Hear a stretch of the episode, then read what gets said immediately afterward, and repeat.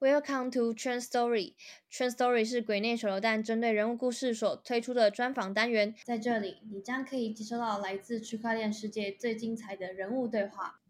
Hello，大家好，又来到我们一个礼拜一次的人物专访。哦，不，应该是两个礼拜一次。那这里这几个礼拜比较不一样，是因为我们就是在人物专访这一块，因为有收到听众的来信，说很希望可以让我们多访访一些在区块链世界里面工作的朋友。所以，我们就是延续着这个话题，然后今天邀请到了我们呃，也算是一个长期合作伙伴 EO App 的大，算是大客户经理。然后他目前也是 base 在台湾，然后大家可以叫他 Crypto Buddha，这个是他的绰号。然后我们今天有幸邀请到他来要节目来跟我们分享他的人物故事。那我们有请呃 Buddha 自我介绍一下。好，谢谢 Laura 的介绍。大家好，呃，我叫 Crypto Buddha，呃，是台湾新竹出生的。然后我小时候移民到美国加州，然后职业生涯主要是在中国还有亚洲做了很多创业项目吧。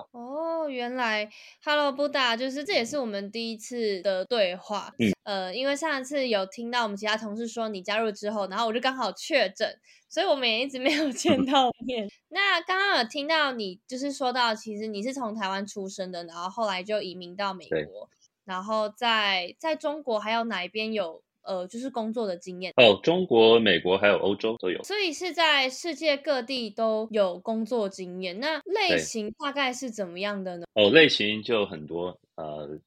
像我之前做过的有互联网啊，比如说 Groupon。呃，Groupon 它进军中国的时候，我当时是在他的这个创业团队，大概前五十名员工吧。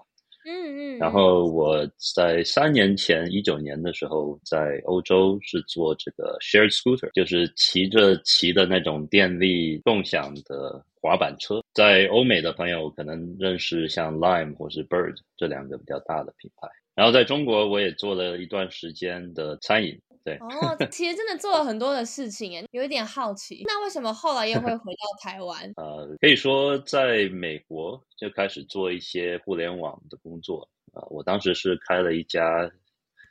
呃小型的这个衣服进口公司，然后我呃，因为我是从从中国进口衣服，所以呃，这这也让我到了那边之后就找到在北京找到一份工作，那时候是做做建筑类的，又是另外一个行业。就是跨足各种行业。对，第一份工作是建筑，然后做了一段时间那个出口贸易，然后就开始又回到了互联网啊，做 marketing，然后是，然后就是加入了 Groupon 高朋团购网。嗯嗯嗯。之后就开始做餐饮，因为我弟弟他是一个算是米其林大厨吧，他在美国培训的，然后他搬到北京，我们两个人一起创业，开了几家餐厅。哇，这样子每天都可以吃到 很好吃的 东西，很羡慕。那后来呢？后来就回来台湾了吗？呃，后来没有。呃，开餐厅的时候是一七年，然后我一八年，大家可能知道日本的乐天，请回美国，呃，北加州那边就是乐天的北美总部那边去当 consultant 做了一年，之后就是好朋友他创业做这个 scooter 公司，所以就一九年。呃，有幸去欧洲那边工作了一年，嗯，然后是在二零年的疫情爆发之前，我当时回到了中国。当时因为疫情，呃，就是 scooter 的运营也都停止了嘛，因为城市都 lock down，所以我也在当时在北京，大家也是算是 lock down，所以又失业，所以就花时间去学金融和呃，就是金融的历史。当时也有一点点比特币。可是，就是我当时完全不知道比特币背后的技术和它的历史，所以就每天在家呃花点时间去去学习上一些 blockchain 的网课啊什么，主要是从 YouTube，就是每天看好几个钟头的 YouTube，还有看一些书来学这个呃，就是 how money works，就是 money 的历史，呃，从我们比如说用这个贝壳啊，到开始用这个黄金白银。变成铜币，变成纸币，就是就是人类金钱的这个使用的历史，一直到比特币。嗯嗯嗯。那那个时候是为什么会开始接触到比特币啊？其实比特币我第一次听说过这个东西是在一七年的十月份，我当时印象很很深刻，因为呃，我是我是在洛杉矶长大的嘛，美国加州洛杉矶，所以我非常热爱棒球。然后那一年，呃，道奇队洛杉矶道奇队打入了总决赛，然后我很想去看这个比赛，可是票已经卖完了，所以我在网上找了一个网站看有人卖，可是他说你必须付我比特币，我才会卖给你。其实最后发现是个骗局了，是诈 骗的吗？就是我我对是诈骗，因为我我当时就是去 Coinbase 开了一个账户，买了一点比特币，然后发给他，然后他就他就失踪了，我就知道被骗。不过这也是算是我的入圈的的故事吧。当时大概是三百多美金的比特币吧。那那其实也不少哎。如果说那个时候的价格来换算比特币的数量的话。然后再放到今天，虽然说现在市场上很熊，然后比特币价格还是在跌，但是应该也还是就是不不不不不不少钱，对对，那个时候好像是一万多块钱，那个还没有到一七年年底、一八年年初的那个最高点。那时候是两两万的最高点。嗯，一七年那个时候是 ICO 很盛行的时候吧？那个时候应该就是在网络上面有很多相关的讯息。对，其实我一开始会呃进币圈，然后开始有比较大量的。搜寻相关资讯的时候，其实都是从微信来的，包含我也加了很多的，就是微信群组，然后认识了很多中国大陆的朋友，然后就整体来说，我觉得那个时候一七一八年那个时候，就是相较台湾、中国这边是其实是有比较多的资讯的，所以我其实那个时候开始也学了很多东西，然后都在微信上面，但那还好，我那时候没有碰到诈骗。对啊，像在币圈待久了，就是。就你会发现有各种的诈骗诈骗集团。嗯嗯嗯，那你那算是从一七年就加入至今，其实也是已经大概有四年多的时近近五年的时间了，对吗？对，如果按那样子算的话，对，一直是到二零年的时候，我才是真正的深入去去了解。嗯，那呃，想要再问一下，就是呃，不论是一七或是二零年到现在这几年中间，区块链整个圈子里，就是整个世界，其实有非常多的改变，不论是 DeFi 的崛起啊，或者是 GameFi 的盛行，甚至是前阵子很很火的 NFT。那也想要问布达，你在这中间你有玩过什么吗？还是说其实你比较是以交易为主？呃，基本上都都玩过一点点。像在一八年，我那时候不是回美国，我当时就投了两个 ICO 的项目，嗯，然后就是一个就是完全没有讯息了，算是打水漂。另外一个就是回报还可以，所以算 fifty fifty 吧。然后就是二零年那时候开始学习，就先从比特币开始。大家记得二零年的三月份不是大跌嘛？然后在那个时候我就加加仓，然后之后就是 DCA 就是定投，呃，我是每个礼拜一会买一点点比特币，然后慢慢学学到了以太坊。也开始买一点以太坊，然后学到以太坊，就自然打开了这个 DeFi 游乐园。呃，因为在 YouTube 也开始 follow 一些呃 YouTuber，嗯，呃，然后他们都会去介绍各种各样的小币，然后这边买一点，那边买一点，然后开始玩。玩，比如说 Uniswap 一些 DeFi protocol，什么 Aave 啊、Compound 这些都都，反正就是丢一点钱进去试一试。嗯，这样子其实应该也碰过很多的 DeFi 了吧？对，对，也有也有，呃，也有被被 rug pull 了几次。如果如果是 DeFi 老韭菜的话，一定要有一个 rug 被被 rug 的经验，如果没有的话，可能说不过去。所以基本上应该应该可以算是非常嗯，就是资深的老韭菜了。因为我觉得大部分的新手进圈，其实可能呃第一步他可能是做买卖，然后再是做交易，然后比较进阶一点才会玩到 DeFi。那也想要问一下，在这中间有没有什么比较难忘，或者是呃？比较有启发的一件事，呃，比较难忘的一件事，我可以说，当时我记得是投了一个叫在 BSC 就币安链上面一个项目，叫 Iron Protocol，然后当时也是被卷，就是被 rug pull 了不少资金嘛。不过这个这个就是一个教训，因为呃，当时那那个项目它的营运模式很像 Luna。所以，当我看到 Luna 在二一年从基本上零，然后崛起的特别快，嗯，呃，我就一直特别有感触，因为周围很多朋友都都都买了 Luna，然后说哇，这个特别好赚，就 Luna 币也一直狂涨，然后这个 Luna 的 UST 所谓的稳定币放在 Anchor 里面，可以轻轻松松的赚二十趴。然后我就一直在警告他们，就是我在前一年透过 Iron Finance 学到的教训。呃，那有些人会听，有些人不会听嘛。当然，没有听的人就很惨。那像如果像你像你这样子，可能有经历过很多被 rock 破啊，或者是有参与过很多 DeFi，甚至是一些知道一些诈骗啊，或者是一些其他币圈比较呃负面教材的事件，都有经历的差不多了。那你想要问一下，就是你有没有在熊市中，就是呃一些比较生存的经验或者是策略，可以分享给大家知道？嗯，二零年三三月那一次的大跌，算是我经历的第一个熊市吧。可是那个熊 市比较短，感觉比较跟这次比起来，这次会比较惨一点。就在那个时候，呃，其实我的方式就是学习。当然，每一个投资都是有一定的风险。那尤其是 crypto，它的这个 volatility 特别大，你一下子可能承受不了，它一天跌个十十几、二十、三十趴这样子。那最好的工作就是要提高你的心理素质。那怎么提高你心理素质？对我来说就是去去学习，因为那一年呃其实也不好过嘛，因为刚失业就要考虑下一份工作怎么找，然后又是 pandemic，又是疫情。所以就花时间去去学，因为我对这个有兴趣。我当时就想赚钱嘛，那 怎么赚钱？就先学一下钱到底是怎么怎么来的，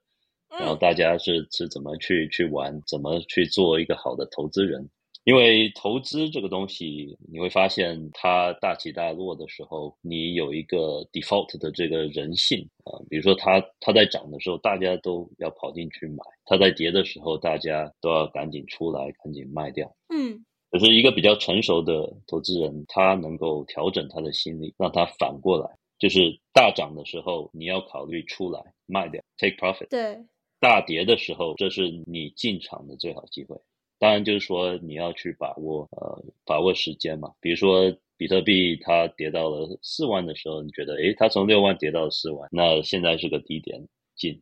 那如果 你当时全进的话，你现在就还是跌嘛。嗯嗯嗯。所以就说要局要局部要定期的这样子去去投，而不是像玩德州扑克这样子 all in。对，确确实确实，我觉得分批分批进场真的是一个。很重要的策略，那因为大家也真的不知道底在哪里啊。说实话，对，可是真正要能够做到是很困难的，因为我自己也有也有犯过很多次这样的错误。我觉得是个低点，然后熬夜，然后它继续跌，然后我我已经没有钱再继续继续投资了。对，所以我觉得每个人的投资经历都是要自己去去学习，自己去踩踩雷嘛。因为你不吃亏，你是学的不透彻。呃，知道，哎，知道，知道是真的。有些人其实真的就是可能看到身边也很多人就是吃了亏，或者是跌了坑，但是就是他们他就是不不信邪。对，因为其实像我自己有时候其实就是虽然说像我们录 podcast 或者是我们做内容，也很常的去提醒社群朋友说要分批进场啊，或者是要能够控制好自己的止盈止损点。然后不要随便的 all in，或者是要就是要记得随时调整好自己的资产配置。可是当那个 formal 的情绪一来的时候，就是谁也挡不了，就是那个那个那些东西全部都抛抛诸在脑后了。是啊，而且就是大家打开手机 tap 几下 就交易出去了。对，非非常方便。然后你可能半夜看盘，然后看到一半也想要下单，也不用等到早上 九点，你也是随时按一下。二十四小时一夜，对。对，这其实是加密货币很方便的一个特性。那讲到这个，也想要再问一下布兰，就是像前面你其实有提到，你有很多的一些工作经验，不论是在呃各个国家也好，或者是各个类型的产业也好，也想要问一下，呃，虽然说当初前面还有提到说你其实会呃碰到加密货币是因为你想要赚钱，那也想要问一下，是什么样的原因会让你选择加入 EO 团队？呃，因为。因为当时，嗯，我一部分的大可以说是大部分的资金，我也是想要有一种稳定的这个回报。嗯嗯。因为发现其实 DeFi 里头，嗯，这个踩雷的机会还是很多。嗯。那你一不小心，你可能就会损失一大笔钱。所以当时就是有一有几个平台嘛，就是在的之前啊、在二零年的时候，嗯，我发现有 Block 有 BlockFi 啊，有 Nexo 啊，就是现在的大头三巨头嘛，BlockFi、Nexo 还有 Celsius。嗯然后我当时就是在这三家都都开了一个账户，看哪一个体验和服务啊和回报率最好。然后就是用 Celsius 用了一年多嘛，然后也是透过呃当时 Celsius 的一个呃社区里面有一个朋友，他是在二一年介绍了这个 Yield App，Yield App 也是在那个时候发布的。对，算是比较新。然后他对他是强力推荐，然后当时我也就是因为因为我是很很喜欢去尝试这些新新的服务啊、什么东西都试一下，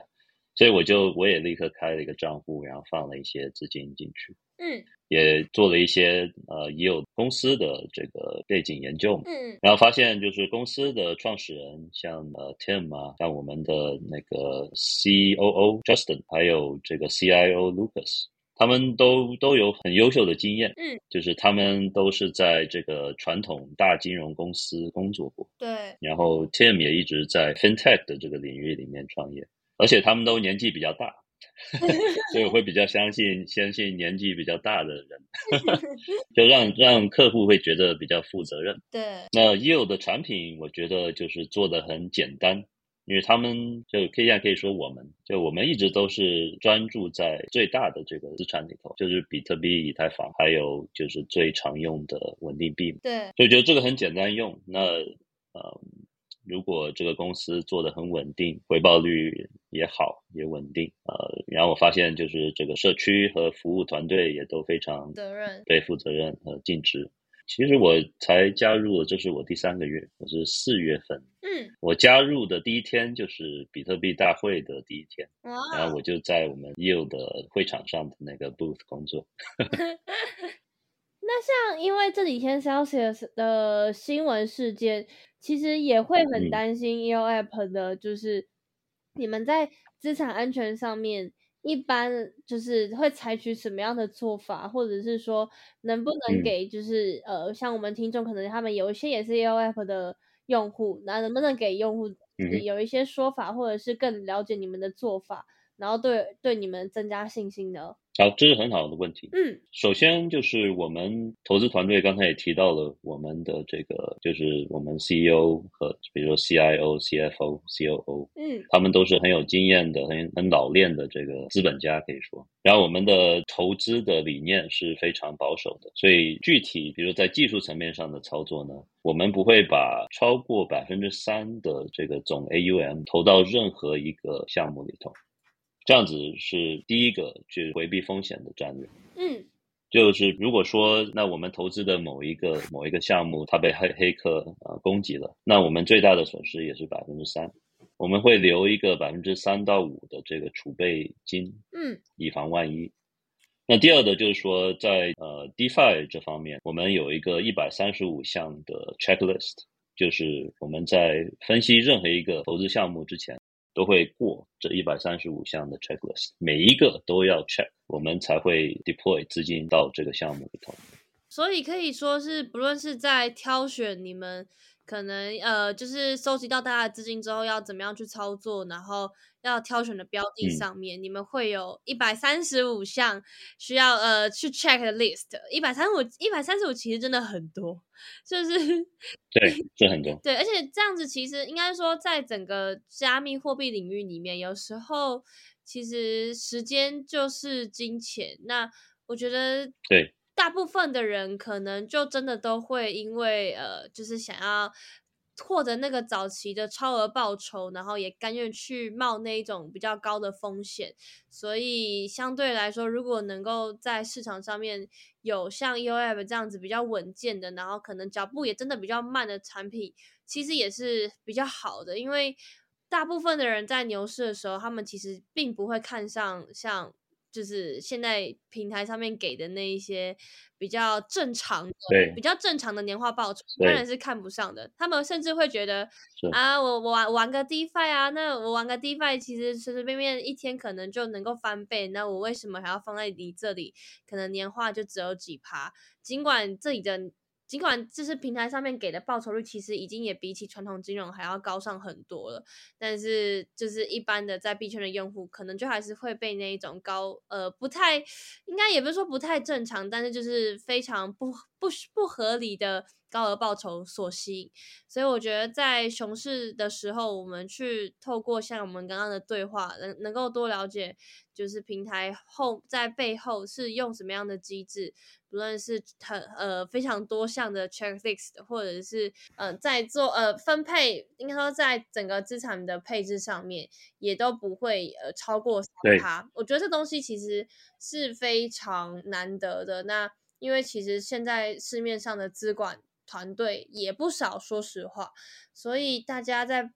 呃，把钱放进这些平台时，其实相对的也是必须要去了解到平台是怎么样去运用，或者是有什么样的保护机制去保护我们这些用户的钱，这个都是非常重要的。然后也非常感谢刚刚布达，你就是有稍微跟我们讲一下 E O A E O E O 在这方面是怎么样去呃保护保管大家的资产，这东西应该是能够为我们这些用户，然后。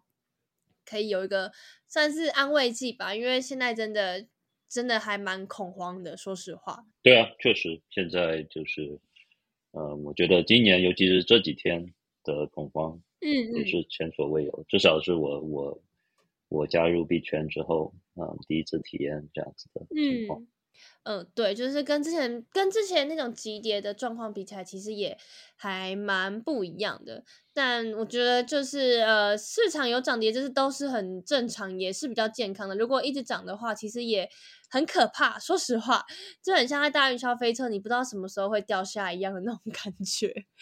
那我我也想说，就是我们就也就是往一个正向一点的方向去看。那包含像其实现在在全球各地都还是有很多大型的活动正在举办，然后前面有提到像你们其实也有去参加一些在美国的活动，那也想要问问看最近你们还有参加过哪些活动，或者是有没有一些其他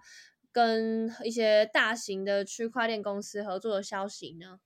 呃，活动的话，确实，嗯，就这几个月，从比特币大会开始，呃，UDAP 我们的主要的这个主席官都去参加了 Bitcoin 二零二二年。嗯，呃，刚才说到，我也那也是我加入团队的呃第一天。呃，在活动现场，就是觉得气氛特别好，特别多人参加。他们说比特币大会今年有两三万人现场参加。嗯，然后周边就整个迈阿密。呃，迈阿密 Beach 的城市说有十多万人来，就是因为比特币大会来到了迈阿密，嗯，参加各种大大小小的活动。那之后，我们团队呃去了巴黎，我们是巴黎的那个 Paris Blockchain Week 一个主要的赞助商。在那边也认识了很多法国的朋友、欧洲的朋友。嗯，目前就是 UDAP 我们主要的客户也都是欧洲人。呃，接下来就是就是就是亚洲人。然后我们最近去参加了罗马有一个 Blockchain Conference，那个规模比较小，不过收获也是很大。然后我们 Tim 就我们 CEO 这几天好像去了美国奥斯汀，就是德州的那个 Consensus。然后他目前给到团队的这个。嗯，他的反馈也特别好。他说，尤其是 consensus 啊，会发现很多人，尤其是技术人员，在我们这个领域，他们都非常非常乐观。嗯，他们都是非常在努力的去建设，嗯，去做建设，做 building，然后有很多非常非常精彩的项目。嗯哼，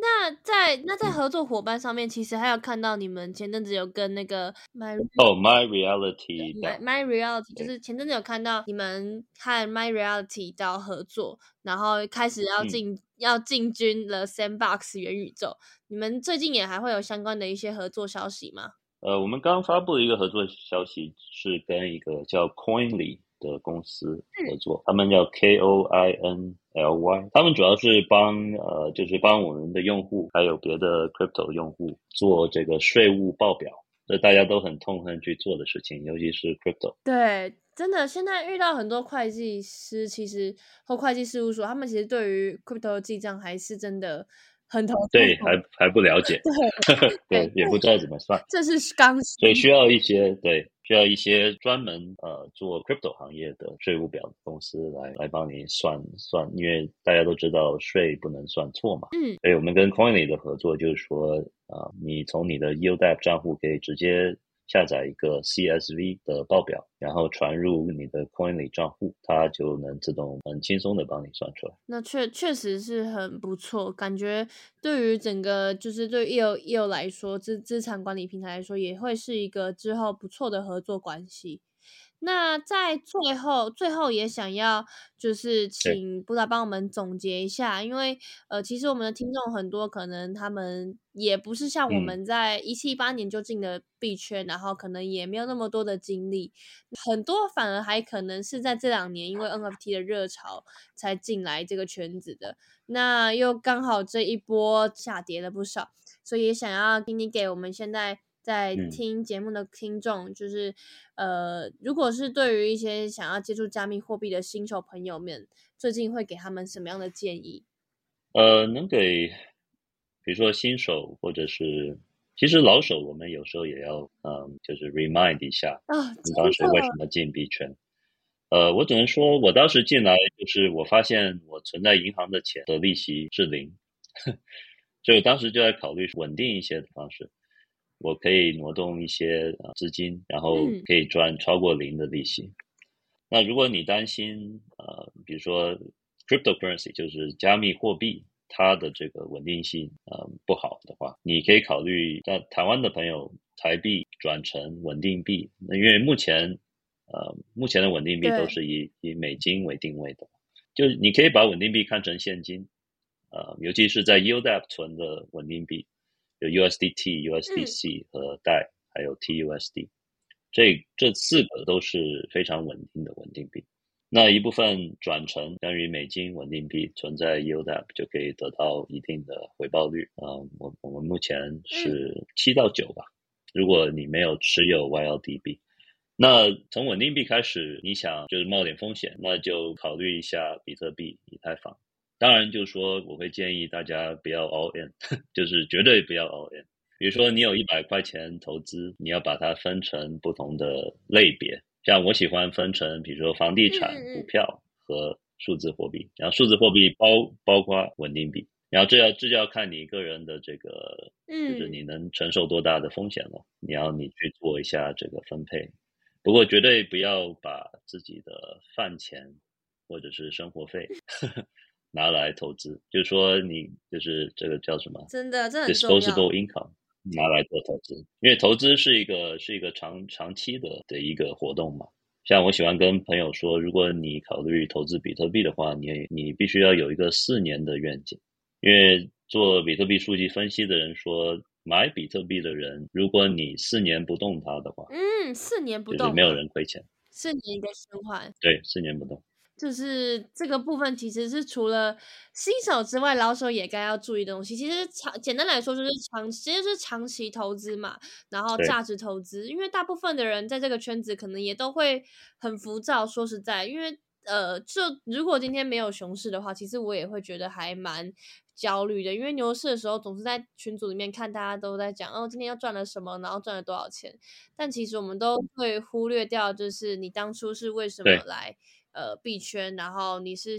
可能是看上币圈有什么样的东西，然后为什么相信币圈能够崛起，然后你买的东西是什么？就你应该更看更看重，或者是去找到它的价值。那我们今天也非常感谢布达来到节目跟大家做分享，不论是你之前过去的经历，或者是呃在经历币圈后一些的感想，甚至是对于 EO App 之后的一些发展，或者是还有比较重要的就是近期在呃资产平台上面一一些安全隐患的。风险提示，或者是跟大家讲你们怎么样去防范这一块，以及你们是用什么样的机制跟方式保护客户跟设用户的资产，我觉得这东西都对我们来说是很重要的不很重要的事情。然后，如果说我们的听众对 EO App 有兴趣，想要了解更多的话，也欢迎到官网或者是到 Instagram 或者 Telegram 都可以呃搜寻到，就是有中文繁体页面，然后有中文繁体社群，然后也可以找到布大。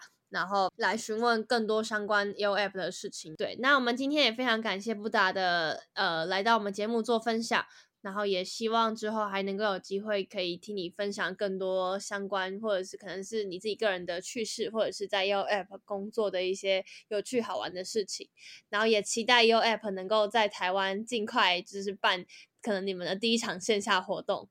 好，那我们今天，我们今天就到这边，也感谢谢谢大家收听，然后记得到我们说明栏可以感点击到更多的资讯，谢谢各位，拜拜。